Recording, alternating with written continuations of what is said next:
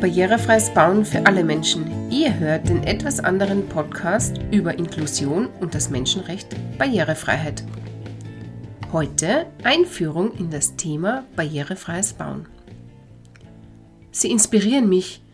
Sie müssen das positiv sehen. Sie haben immer Ihren Sitzplatz dabei. Oder auch, oh, ah, Unfall gehabt, selbstverschuldet. Das sind Zitate aus Laura Gehlhaas Rollstuhlfahrer Bullshit Bingo und leider Teil der täglichen Diskriminierung gegen Menschen mit Behinderungen. Auch ich bin fast täglich mit solchen Kommentaren konfrontiert, da ich selber ebenso einen Rollstuhl nutze. Willkommen beim zweiten Teil meines Podcasts über Menschen mit Behinderungen und barrierefreies Bauen.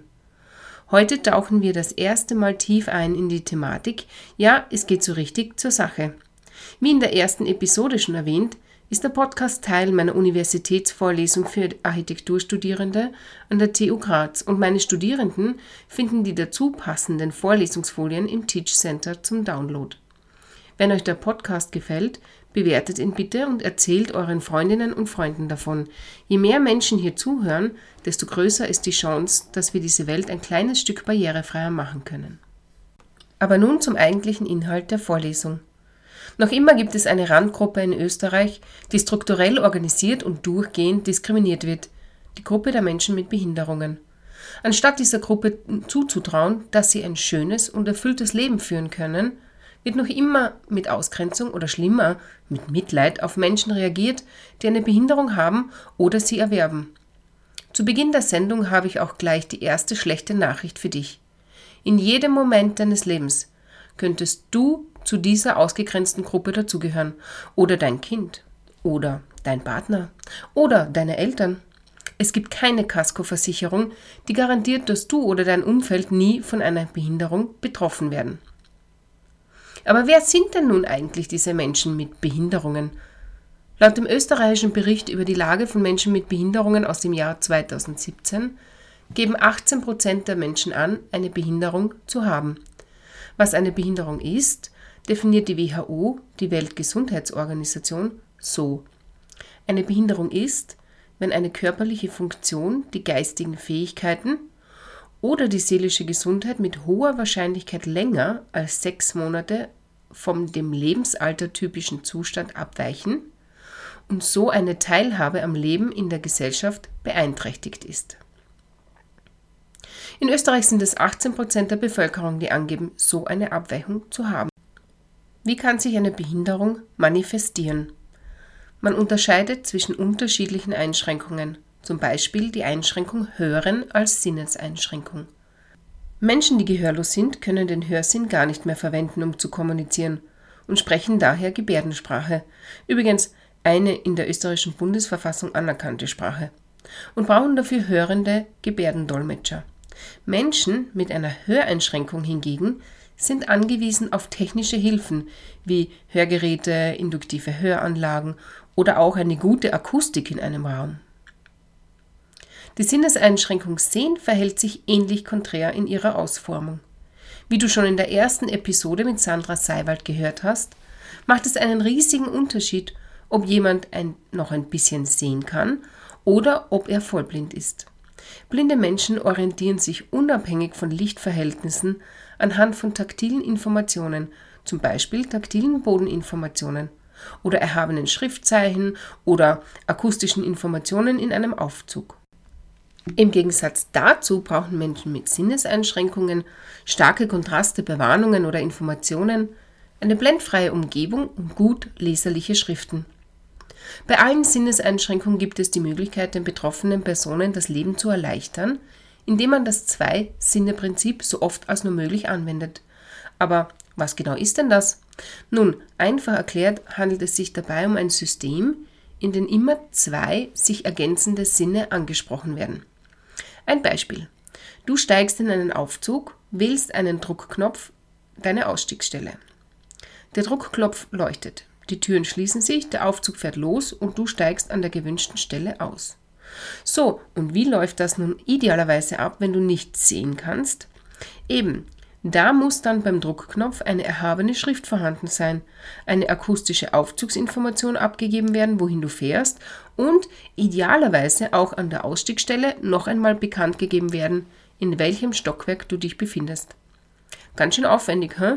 Ja, genau. Aber jetzt stell dir mal vor, du siehst ab morgen nichts mehr. Da wärst du aber eher froh, wenn baulich für dich mitgedacht worden wäre, oder? Die nächste Gruppe und auf den Blick die umfangreichste ist jene der Menschen mit Mobilitätseinschränkungen. Sie umfasst nicht nur Personen, die einen Rollstuhl nutzen, sondern auch Personen mit Rollator, Krücken oder Prothesen. Im weitesten Sinne gehören zu dieser Gruppe temporär auch Personen, die aufgrund von kurzweiligen Umständen die gleichen Anforderungen haben wie die Menschen mit Behinderungen, nämlich Lieferanten mit schweren Lasten, Reisende oder auch Eltern mit einem Kinderwagen. Welche Anforderungen dies sind, das kannst du dir wahrscheinlich selber an einer Hand abzählen, weil diese so offensichtlich und bekannt sind. Da reden wir von einer Zugänglichkeit ohne Schwellen und Stufen, mit ausreichenden Breiten von Türen und Gängen und wir reden von barrierefreien Sanitärräumen und der richtigen Ausstattung dieser und so weiter und so fort. Zu guter Letzt möchte ich auch noch auf die besonderen Anforderungen von Menschen mit intellektueller und Menschen mit psychischer Einschränkung eingehen.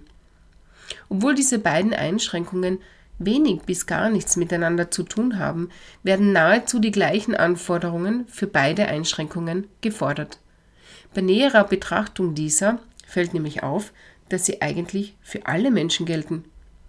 Denn dass ein Gebäude eine selbsterklärende Grundrissgestaltung haben soll, solltest du schon im ersten Entwerfen gelernt haben. Ebenso dass ein klares und möglichst einfach zu durchschauendes Erschließungskonzept jedem von Nutzen ist. Für uns alle angenehm sind auch Maßnahmen wie die gleichartige Anordnung von Bauelementen oder auch die Kodierung von Elementen und Funktionseinheiten. So ist es in Krankenhäusern inzwischen üblich, dass Türen, zu welchen Patienten einen Zutritt haben, kontrastreich hergestellt sind. Jene Türen aber, welche nur dem Personal dienen, werden in derselben oder in der ähnlichen Farbe wie die daneben liegende Wand gefärbt. So ist auf dem ersten Blick für jedem erkennbar, hey, da darf ich rein oder hey, schaut irgendwie gar nicht so aus, als hätte ich da was verloren. Eine Mischung aus all soeben aufgezählten Behinderungen stellt die sehr große Personengruppe der älteren Menschen dar. Menschen über 65 Jahre verlieren vermehrt an Seh- und Hörvermögen und sind in ihrer Mobilität zunehmend eingeschränkt. Gerade für diese Personengruppe ist eine weitgehende Barrierefreiheit absolut notwendig und sollte eigentlich ganz selbstverständlich sein. Denn darf man den Statistikern glauben, wird schon im Jahr 2040, also in gut 20 Jahren, jeder vierte Österreicher über 65 Jahre alt sein. Und spätestens dann schaut es echt blöd aus für Gebäude, die nicht barrierefrei sind. Mietpreise und so werden dann ein Thema, weil eigentlich keiner mehr so richtig auf die Kaufkraft von alten Menschen verzichten will. Und die wiederum werden es sich einfach nicht gefallen lassen, dass sie in eine schicke Innenstadtboutique nicht mehr barrierefrei reinkommen. Aber nun mal ganz genau. Was ist eigentlich barrierefrei? Im Zusammenhang mit barrierefreiem Bauen bedeutet dies nämlich laut dem Steiermärkischen Baugesetz 4 wörtlich Barrierefreiheit, Zustand baulicher Anlagen, wenn sie für Menschen mit Behinderungen in der allgemein üblichen Weise ohne besondere Erschwernis und grundsätzlich ohne fremde Hilfe zugänglich und nutzbar sind. Na, das ist ja schon mal ein guter Ansatz, oder? Aber was ist denn nun barrierefrei herzustellen? Grundsätzlich sollten alle Gebäude, Verkehrsanlagen und Plätze, die öffentlich oder halböffentlich sind, auch für jede Person nutzbar, also barrierefrei sein. Aber selbstverständlich auch so Dinge wie Kommunikation, Information, Produkte und Dienstleistungen sollen von allen Menschen barrierefrei konsumiert werden können.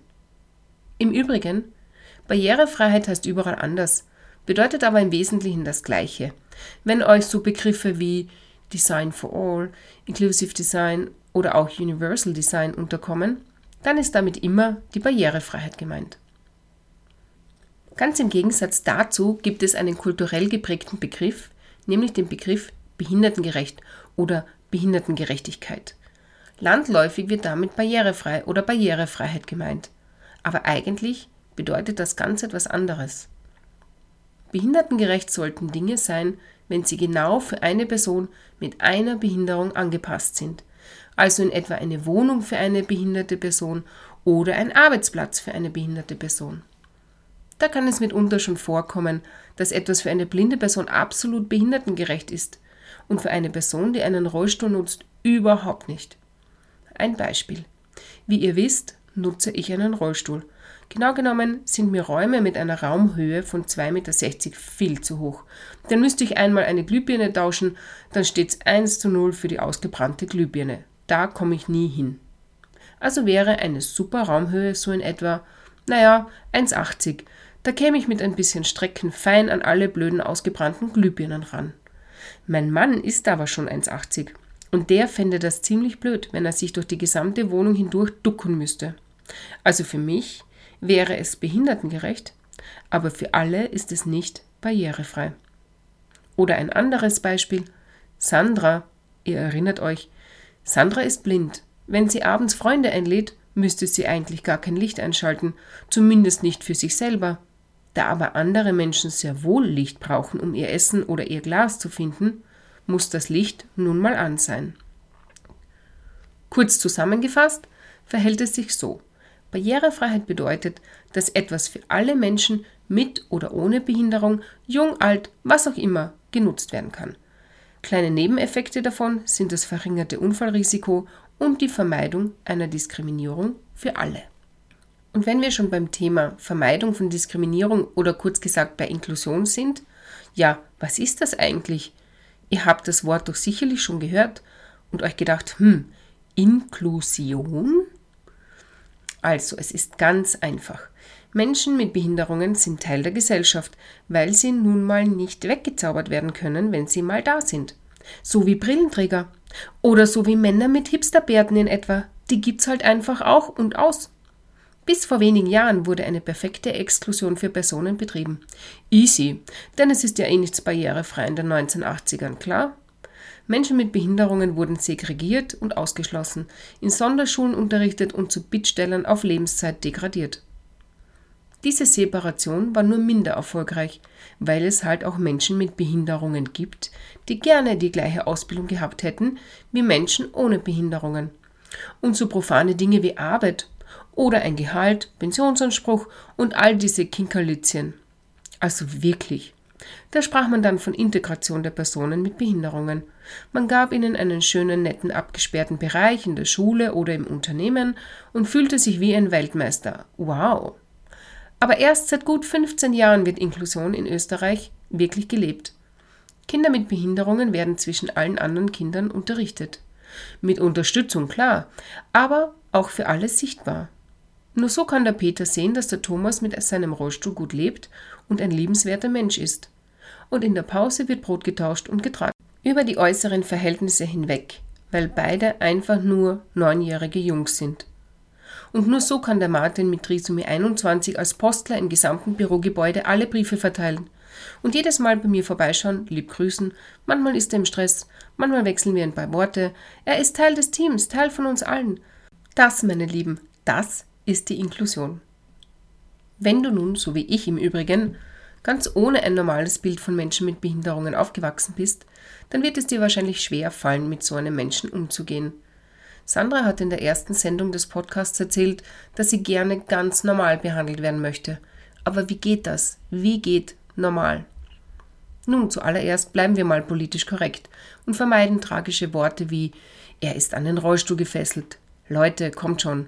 Wenn ihr jemanden begegnet, der an seinen Rollstuhl gefesselt wurde, dann bindet ihn los. Dann holt die Polizei, schnappt den Übeltäter. Denn jeder, der einen Rollstuhl nutzt, kann und darf diesen in Wirklichkeit auch verlassen. Zum Klo gehen zum Beispiel. Oder zum auf der Couch herumliegen, zum Schlafen, whatever, sucht's euch aus. Auch ein beliebter Spruch ist, trotz ihrer Behinderung lächelt sie oft und strahlt so viel Lebensfreude aus. What? Müssen Menschen mit Behinderungen denn andauernd traurig sein oder wie? Eine gute Analogie hat Raul Krauthausen, Behindertenaktivist aus Berlin, vor kurzem gepostet. Ich möchte so gerne laufen können, wie du gerne fliegen können möchtest. Aber nur, weil du nicht fliegen kannst, gehst du auch nicht jeden Abend weinend ins Bett, oder?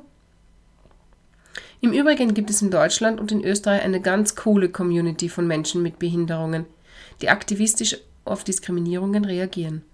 Eine der Aktivistinnen ist Laura Gehlhaar, die wir vom Beginn des Podcasts kennen und die mit ihrem Rollstuhlfahrer Bullshit Bingo voll ins Schwarze getroffen hat. Vorurteile sind das, womit Menschen mit Behinderungen fast am häufigsten zu kämpfen haben.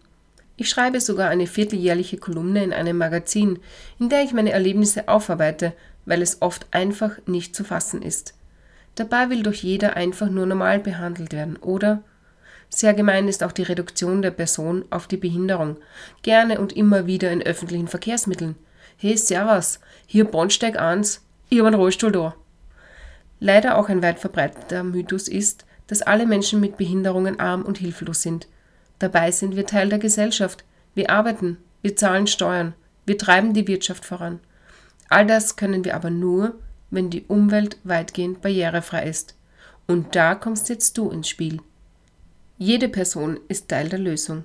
Jede Person kann sein Bestes geben, uns Menschen mit Behinderungen nicht mehr zu diskriminieren. Wir sitzen alle im selben Boot. Und heute entscheidest du, ob du für alle Menschen planen, entwerfen und bauen willst. So, damit wären wir am Ende dieser Episode meines Podcasts über barrierefreies Bauen und Menschen mit Behinderungen angelangt.